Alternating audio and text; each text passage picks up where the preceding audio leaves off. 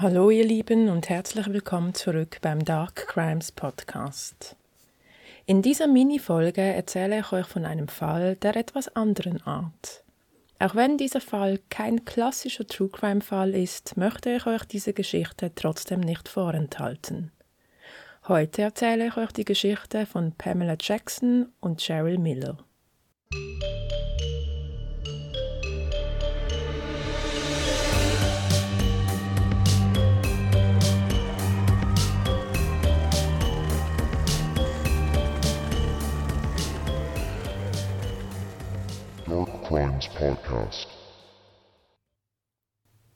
Wir reisen zurück ins Jahr 1971. Die damals 17-jährige Pamela und die gleichaltrige Cheryl lebten in der Farmerstadt Alchester in South Dakota. Zusammen gingen sie auf die örtliche Highschool, waren aufgeschlossen, immer für einen Spaß zu haben, hatten einen großen Freundeskreis und genossen ein unbeschwertes Teenagerleben auf dem Land. Neben der Schule arbeiteten beide im Krankenhaus. Pamela verbrachte ihre Freizeit mit Singen, der Aufzucht von Tieren und liebte das Schneidern. Sie backte gerne Kuchen, wenn ihre Freunde Geburtstag hatten. In jüngeren Jahren war ihr Zuhause der Schauplatz unzähliger Pyjama-Partys mit ihren Freundinnen. Cheryl war fürsorglich und bemühte sich, allen eine gute Freundin zu sein. Freundschaft und Loyalität hatten neben ihrer Familie für sie einen sehr hohen Stellenwert. Cheryl war kontaktfreudig und fand schnell neue Freunde, als sie nach der ersten Hälfte ihrer Schulzeit die Highschool wechselte und danach an die gleiche Schule ging wie Pamela. Am Abend des 19. Mai 1971 hatten Pamela und Cheryl vor, außerorts eine Party zu besuchen. Gegen 21.30 Uhr verließen die beiden das Krankenhaus, in dem sie Cheryls Großmutter besucht hatten. Sie fuhren ein Stück, bevor sie vor der St. Marys Kirche anhielten und dort ein paar Jungs in ihrem Alter nach dem Weg fragten. Die Party fand abgelegen in einer Kiesgrube statt und die Mädels wussten nicht genau, auf welchem Weg sie die Party am besten erreichen konnten. Wie der Zufall es wollte, hatten die Jungs das gleiche Ziel und boten Pamela und Cheryl an, ihnen einfach hinterherzufahren. Gesagt, getan. Als sie auf der Landstraße in der Nähe der Party unterwegs waren, fuhren die Jungs aus Versehen an der Abzweigung vorbei, die auf das Gelände der Party geführt hätte. Als sie in den Rückspiegel blickten, konnten sie die Scheinwerfer des Autos der Mädels nicht mehr sehen. Sich nichts dabei denkend, fuhren die Jungs wieder ein Stück zurück und machten sich auf den Weg zur Party, in der Annahme, dass die zwei Mädels sich jedoch anders überlegt hatten und auf dem Weg umgekehrt waren. Nicht ahnend, dass sie die letzten Menschen sein würden, die Pamela und Cheryl lebend gesehen hatten. Pamela und Cheryl waren im Auto von Cheryls Großmutter unterwegs gewesen. Laut Aussage der Jungs saß Cheryl am Steuer, während Pamela auf dem Beifahrersitz Platz nahm. Als die zwei Teenager nicht nach Hause kamen, wurden sie von ihren Familien sofort als vermisst gemeldet. Wie es auch heute immer noch regelmäßig der Fall ist, wurden die Mädels aufgrund ihres Alters zunächst als Ausreißer eingestuft. Als die Tage vergingen, wurde jedoch schnell klar, dass die beiden höchstwahrscheinlich nicht freiwillig verschwunden waren. Beide hatten keinerlei persönliche Gegenstände mitgenommen. Sie ließen alles zu Hause zurück, darunter unter anderem ihre Gehaltschecks und Pamela hatte ihre Hepatitis-Medikamente zu Hause liegen lassen. Es schien sehr unwahrscheinlich, dass sich die beiden ohne Geld und ohne wichtige Utensilien in einer Kurzschlussreaktion aus dem Staub gemacht hatten. Nicht zuletzt, weil beide trotz ihres jungen Alters für ihre sehr zuverlässige Art bekannt waren. Wochenlang suchte die Polizei mit Hilfe der Familien und freiwilligen Helfern nach den zwei 17-Jährigen immer in der Hoffnung, irgendetwas zu finden, was auf die beiden hingewiesen hätte. Doch die unermüdlichen Suchaktionen blieben erfolglos. Pamela und Cheryl waren wie vom Erdboden verschluckt. Die Jungs, welche Pamela und Cheryl angeboten hatten, ihnen hinterherzufahren, waren schnell als mögliche Verdächtige ausgeschlossen. Allesamt waren schockiert darüber, dass die zwei Mädchen verschwanden, nachdem sie sie gesehen hatten. Zudem bestätigten eine ganze Reihe an Menschen, dass die Jungs auf der Party gewesen waren. Kurz nach ihrem Verschwinden starb Cheryls Großmutter, ohne je zu erfahren, was mit ihrer Enkelin geschehen war.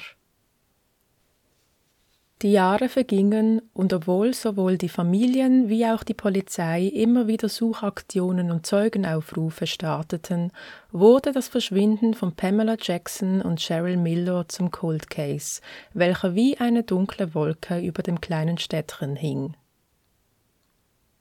Jahrzehnte später, im August 2004, durchsuchte die Polizei eine ländlich gelegene Farm, circa zwölf Kilometer von Pamelas und Cheryls Heimatort entfernt. Sie ließen verlauten, dass sie dort nach Hinweisen bezüglich dem Cold Case von Pamela und Cheryl suchten. Die Farm war zudem nur wenige Kilometer von der Party entfernt, zu der die Mädels damals unterwegs gewesen waren.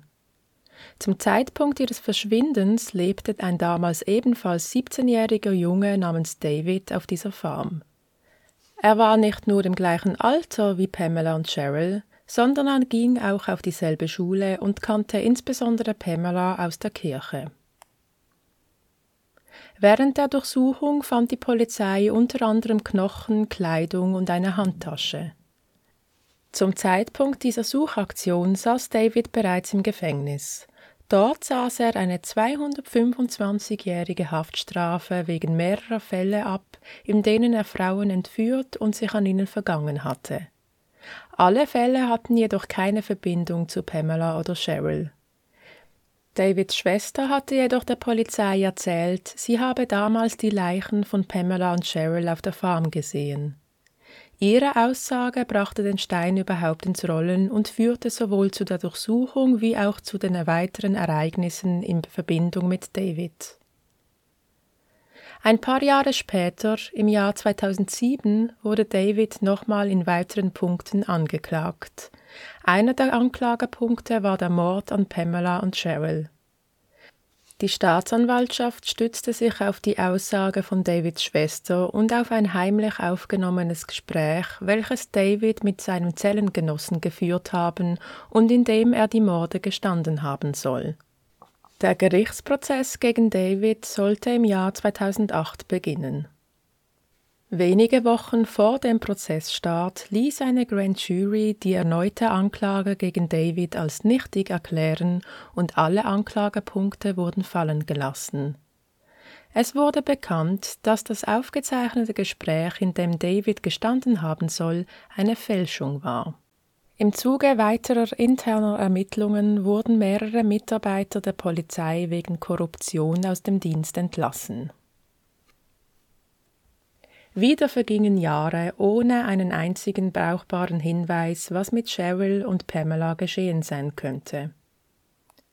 Im Jahr 2013 war der Sommer sehr heiß in South Dakota. Es regnete nur selten und entsprechend war der Wasserspiegel des örtlichen Flusses seit Jahren wieder einmal sehr tief.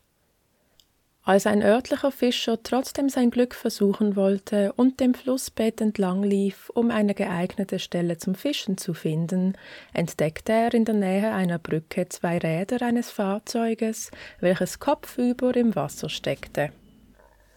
Der Fischer meldete den Fund der Polizei, und als diese den Wagen mit Hilfe der Feuerwehr aus dem Fluss zog, war schnell klar, dass es sich dabei um das gleiche Modell handelte wie das Auto, in dem Pamela und Cheryl vor vielen Jahren unterwegs gewesen waren. Das Autokennzeichen bestätigte, was alle schon ahnten. Bei dem Fahrzeug handelte es sich um das Auto von Cheryls Großmutter. Im Inneren des Fahrzeugs fanden die Ermittler die Überreste von Pamela und Cheryl. In ihren Handtaschen fanden sich ihre Personalausweise. Es gab keine Anzeichen dafür, dass die Teenager getrunken hatten und eine Untersuchung des Autos ergab keine Auffälligkeiten, die auf mechanisches Versagen oder gar Manipulation hingewiesen hätte. Die Scheinwerfer waren laut der Anzeige am Armaturenbrett auf eingeschaltet gesetzt, der dritte Gang war eingelegt und beide Mädchen befanden sich auf ihren Sitzen. Das Einzige, was bei der Untersuchung sofort auffiel, war einer der Reifen, welcher stark beschädigt war. Die Todesursache konnte nach so vielen Jahren nicht mehr zweifelsfrei ermittelt werden, doch anhand aller Indizien und insbesondere wegen dem beschädigten Reifen wurde der Tod von Pamela und Cheryl als Unfall eingestuft. Jahrzehnte hatte ein ganzer Ort nach zwei Mädchen gesucht. In den Jahren machten die wildesten Theorien die Runde. Ein bereits verurteilter Verbrecher wurde fast wegen Mordes angeklagt und schlussendlich stellte sich heraus, dass es kein Verbrechen war. Kein mysteriöser Serienkiller, der die 17-jährigen Mädchen auf dem Weg zu einer Party abgefangen hat. Sie wurden nirgendwo monatelang festgehalten oder mussten unaussprechliche Taten ertragen. Pamela und Cheryl hatten schlichtweg ein riesiges Pech gehabt. Es wird vermutet, dass der Reifen kurz vor oder auf der Brücke geplatzt war, Cheryl die Kontrolle über das Auto verloren hatte und sie in den Fluss stürzten. Der Fluss hatte im Mai in der Regel einen hohen Wasserspiegel und konnte sich zu einem reißenden Monster entwickeln. Entweder verletzten sich die beiden beim Unfall und wurden ohnmächtig oder, was man sich kaum auszusprechen traut, sie konnten sich nicht rechtzeitig aus dem sinkenden Auto befreien. Nach so vielen Jahren war der Fund für die Familien schon fast eine Erleichterung. Endlich hatten sie Gewissheit und konnten die beiden beerdigen. Was mir persönlich bei der Recherche besonders unter die Haut ging, war die Tatsache, dass insbesondere Pamelas Vater die Suche nie aufgab. In all den Jahren und auch noch im hohen Alter fuhr er regelmäßig die Strecke ab, auf der die Mädels unterwegs gewesen waren, immer in der Hoffnung, doch noch etwas zu finden. Dabei fuhr er unzählige Male über diese Brücke, nicht ahnend, dass seine Tochter nur wenige Meter unterhalb im Wasser lag. Das Leben kann, wie wir alle wissen, manchmal grausam und sehr unfair sein, denn nicht nur, dass er nie aufgegeben hat, Pamelas Vater starb im Alter von 102 Jahren, fünf Tage bevor das Auto mit Pamela und Cheryl gefunden wurde. Das war die Geschichte von Pamela Jackson und Cheryl Miller. Ausnahmsweise mal kein True Crime Fall, aber ich finde, diese Geschichte muss trotzdem erzählt werden. Nicht nur für Pamela und Cheryl, sondern auch um uns True Crime Verrückten zwischendurch wieder nahezubringen, dass nicht hinter jedem Verschwinden ein Verbrechen steckt. Nicht jeder vermissten Fall entpuppt sich zu einer verrückten Story, die aus einem Horrorfilm stammen könnte. Auch wenn Pamelas und Cheryls Schicksal auch ohne Verbrechen grausam und unfair ist. Vielen Dank fürs Zuhören. Schreibt mir eure Gedanken zu diesem Fall in die Kommentare und wenn ihr keine Folge verpassen möchtet, abonniert den Podcast in eurer Podcast-App und oder auf YouTube. Ebenso freue ich mich immer über einen Daumen hoch auf YouTube oder eine Bewertung in eurer Podcast-App. Ihr findet mich auf Instagram und Facebook unter Dark Crimes Podcast, wo ich Bilder zu den Fällen poste und euch mit allem rund um True Crime versorge. Ich bedanke mich wie immer für eure Zeit und wünsche euch eine gute Woche. Wir hören uns bald wieder. Und bis dahin, bleibt sicher, bleibt achtsam und schaut nicht weg.